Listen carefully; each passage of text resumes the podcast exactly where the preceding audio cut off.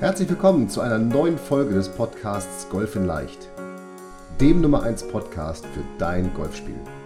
Egal ob es Tipps für deinen Schwung, das kurze Spiel, zur Strategie, Equipment, Mentaltraining oder der Technik sind.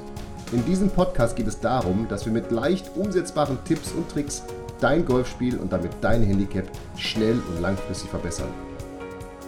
Ich wünsche dir viel Spaß beim Zuhören dieser Folge. Mein Name ist Fabian Bünker, bin PJ Golf Professional und Head Coach der Trainingsplattform Golf in Leicht. Herzlich willkommen zu Folge 02 meines Podcasts Golf in Leicht, dem Podcast rund um dein Golfspiel. Ja, ich freue mich, dass du dabei bist und äh, vielleicht hast du auch schon die ersten beiden Folgen, also die Folge 00, worum es in diesem Podcast geht, gehört und Folge 01 mit meinen 10 Tipps für dein Training im Winter. Äh, wenn nicht, hör da einfach mal rein. Heute möchte ich mit dir aber über deine mentale Einstellung auf dem Golfplatz sprechen. Es geht um mein Lieblingsthema, erwartungslos Golfen und ich möchte dir zeigen, wie auch du es schaffst, das für dich umzusetzen und damit mehr Spaß auf dem Golfplatz zu haben. Denn ich weiß nicht, wie es dir geht, aber ich finde, unsere Sportart, die ist, das ist so ein toller Sport, das macht so viel Spaß. Wir sind den ganzen Tag mit netten Menschen in der Natur, an der frischen Luft und glaube mir, darum beneiden uns ganz viele Sportler. Frag mal die Handballer und die Basketballer, wie die es so im Sommer in der Halle finden. Natürlich haben die im Winter leichte Vorteile uns gegenüber, aber ich glaube, overall gesehen ist das schon echt cool, was wir da machen dürfen. Und äh, insofern wundert es mich immer, wie häufig ich nach einer Runde total frustrierte Golfer an der Bar treffe. Du kennst das, die wollen einem dann ihre Schläger schenken oder verkaufen. Und warum? Nur weil sie sich über sich und ihr Spiel so stark ärgern, dass sie sie am liebsten sofort loswerden würden oder eigentlich, ich weiß gar nicht, wie viele Golfer immer sonntags nach dem Turnier, nach einem Monatszeller oder wie auch immer aufhören wollen, ja. Und ich bin mir sicher, auch du kennst das. Ich komme gleich zu meiner Geschichte, wie ich zu erwartungslos Golfen gekommen bin. Glaub mir, auch mir ging es so und das ist doch eigentlich verrückt, oder? Denn das ist doch irgendwie unsere Freizeit, das ist doch deine Freizeit und das ist doch unser Hobby und da sollen wir uns doch entspannen, aber stattdessen irgendwie Frust, Trauer, Verärgerung, Verzweiflung und das ist doch eigentlich blöd. Aber glaub mir, ich war auch mal so. Ich kenne das alles selber aus meiner Zeit als Amateur und auch als Nationalspieler und auch, ja, nur zu gut, diese Gefühle auf einer Runde und nach einer Runde oder auch im Training selber. Ähm, ich habe dann aber irgendwann einen Weg für mich gefunden, wie ich mit diesen Gefühlen viel besser umgehen kann und wie ich mich auf einer Runde so steuern kann, dass ich auf der Runde und danach einfach viel, viel zufriedener, viel entspannter bin und vor allem parallel dazu, wie mein Golfspiel auch noch dann entsprechend, entsprechend besser geworden ist. Ja? Denn du wirst nicht glauben, jetzt sagst du, der war doch mal Nationalspieler, Handicap plus zwei, auf jeden Fall. Ja, aber auch ich habe wirklich auf jeder Runde, ich habe mich aufgeregt, ich habe rumgenörgelt, ich habe geflucht, geschimpft, und ich bin wirklich nie mit mir in meinem Spiel zufrieden gewesen. Wirklich nie. Also die Runde konnte so gut sein, wie die wollte. Ich war nie zufrieden. Und naja, du kennst das ja. Es gibt immer noch den einen Schlag, den man hätte besser machen können, ja?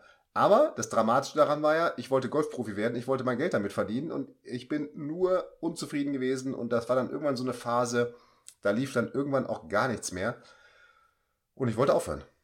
Golf Burnout. Ich wollte tatsächlich aufhören. Ich habe zum Glück nicht aufgehört, denn ich habe mich dann einfach mal hingesetzt und mir gefragt, warum stresst mich dieses Spiel, was ich liebe, so sehr und warum setze ich mich so, so sehr unter Druck? Das ist doch nicht der Sinn des Spiels. Und ich habe dann einfach ganz bewusst eine Golfpause eingelegt und nach den Gründen und den Ursachen für meine Unzufriedenheit gesucht. Und wie das so ist, wer sucht, der findet. Ich bin in dieser Zeit auf ein sehr spannendes Zitat von Tommy Amo gestoßen. Der hat gesagt, PGA Golf Profi, der hat gesagt, der Durchschnittsgolfer, also der Hobbygolfer, trifft, wenn er Glück hat, auf einer Runde acht oder zehn Mal richtig. Alle anderen Schläge sind brauchbare Fehlschläge.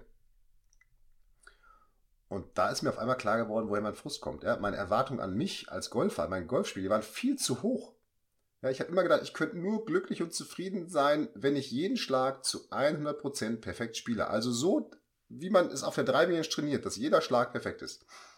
Und natürlich immer, wenn diese Perfektionserwartungen, die ich selber im Kopf hatte, nicht erfüllt worden sind, habe ich mich aufgeregt und war schlecht drauf.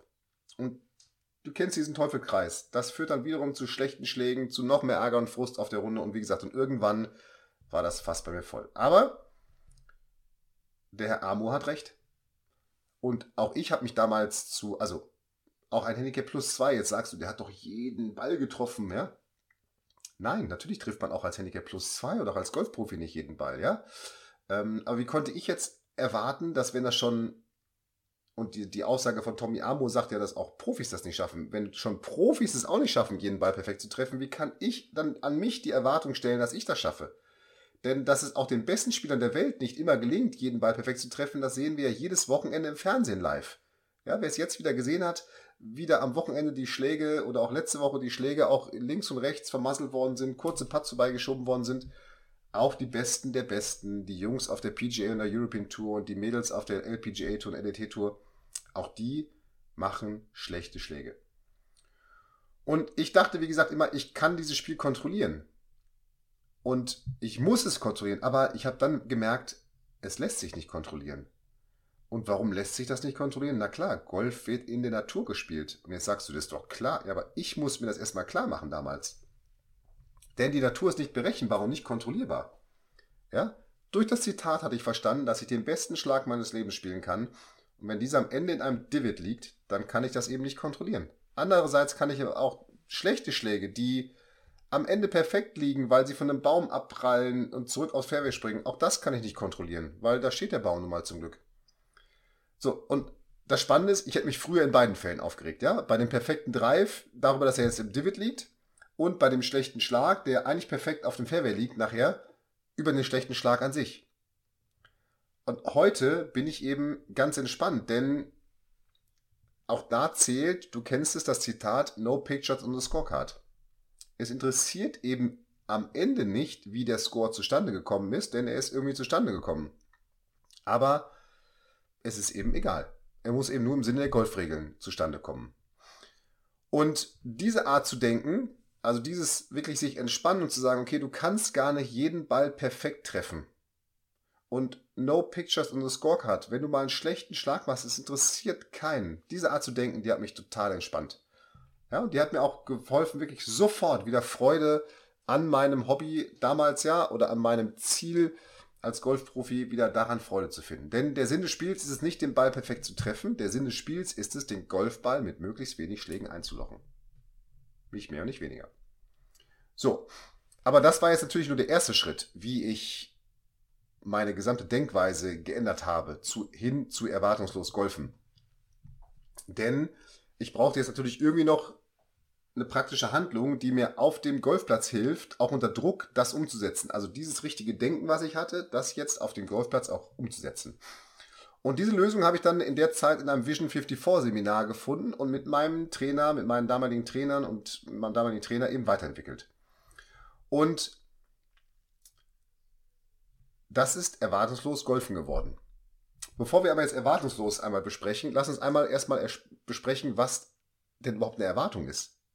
Und wenn man das mal googelt und bei Wikipedia nachguckt, dann steht im Allgemeinen die Erwartung für eine Annahme, was ein anderer oder mehrere andere tun würden oder sollten. Oder was man selber tun sollte. Oder es ist sogar eine Annahme über Zukünftiges, also eine Prognose. Und da habe ich verstanden, dass wir Golfer versuchen, vor jedem Schlag in die Zukunft zu gucken und das Ergebnis des Schlages zu prognostizieren. Und das ist auch gut so und das sollst du auch weiterhin machen, denn das ist ja erstmal dieses in die Zukunft gucken, wo möchte ich denn hinschlagen, das ist ja auch wichtig.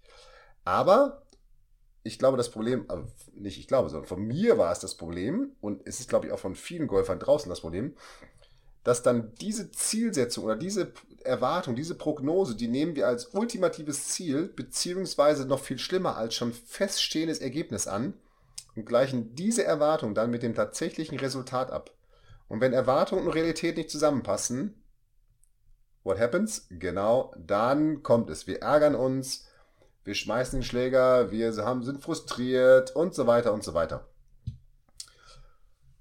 Und im Gegensatz dazu steht der Begriff erwartungslos dafür, dass es eben keine Prognose über ein zukünftiges mögliches Ergebnis gibt und somit diese Differenz zwischen Erwartung und Realität erst gar nicht entstehen kann.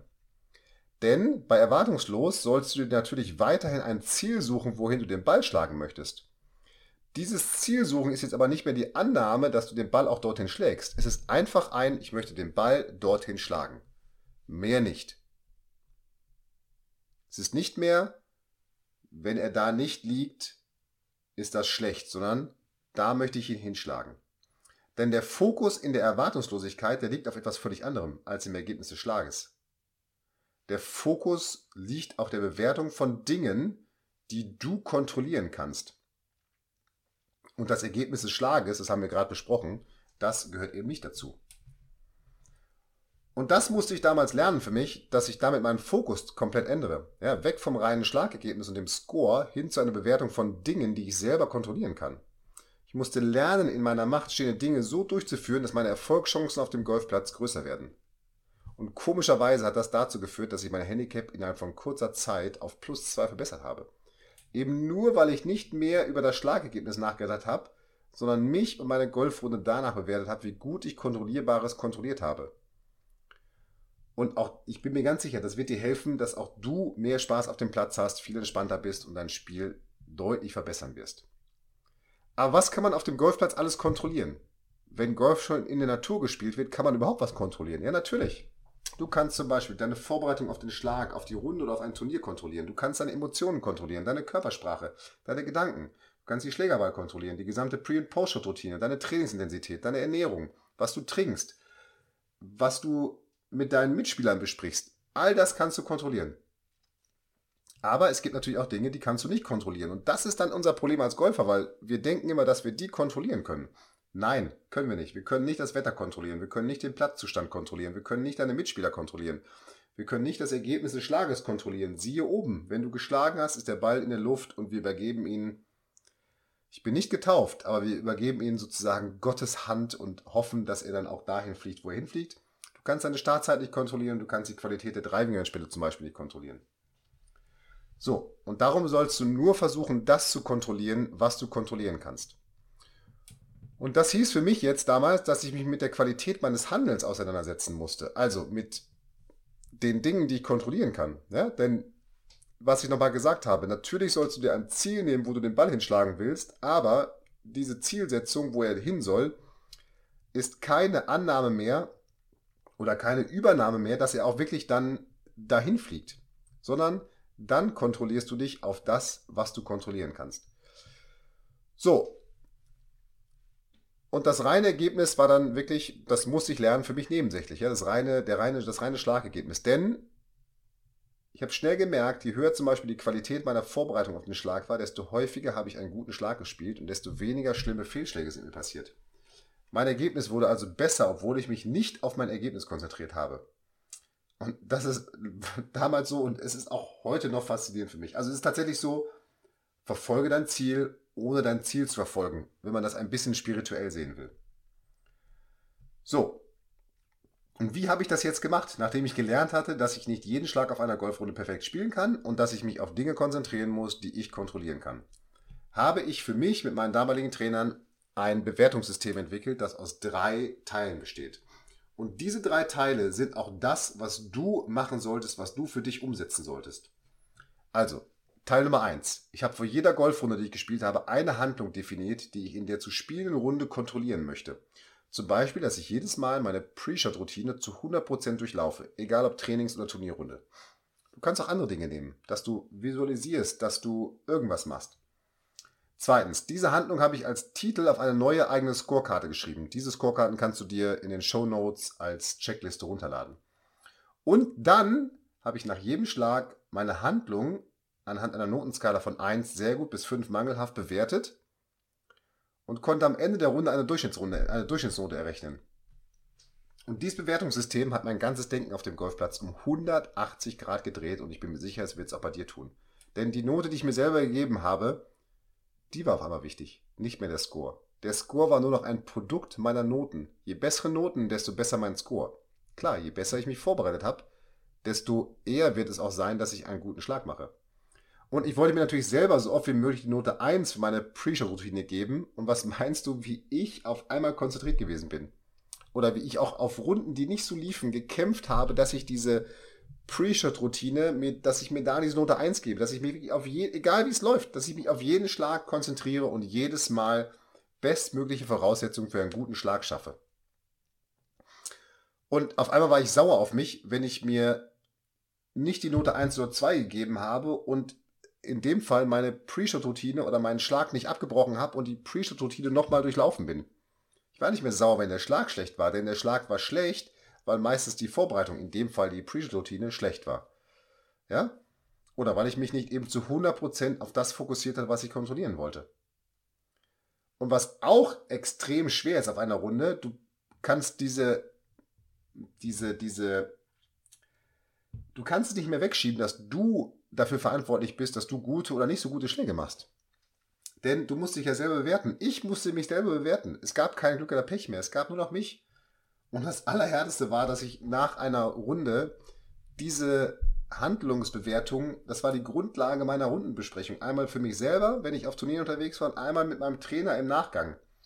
Denn das Coole ist, du kannst jetzt auf einmal sehen, wo gute und wo nicht so gute Phasen sind und wo vielleicht auch nicht so gute Phasen anfangen.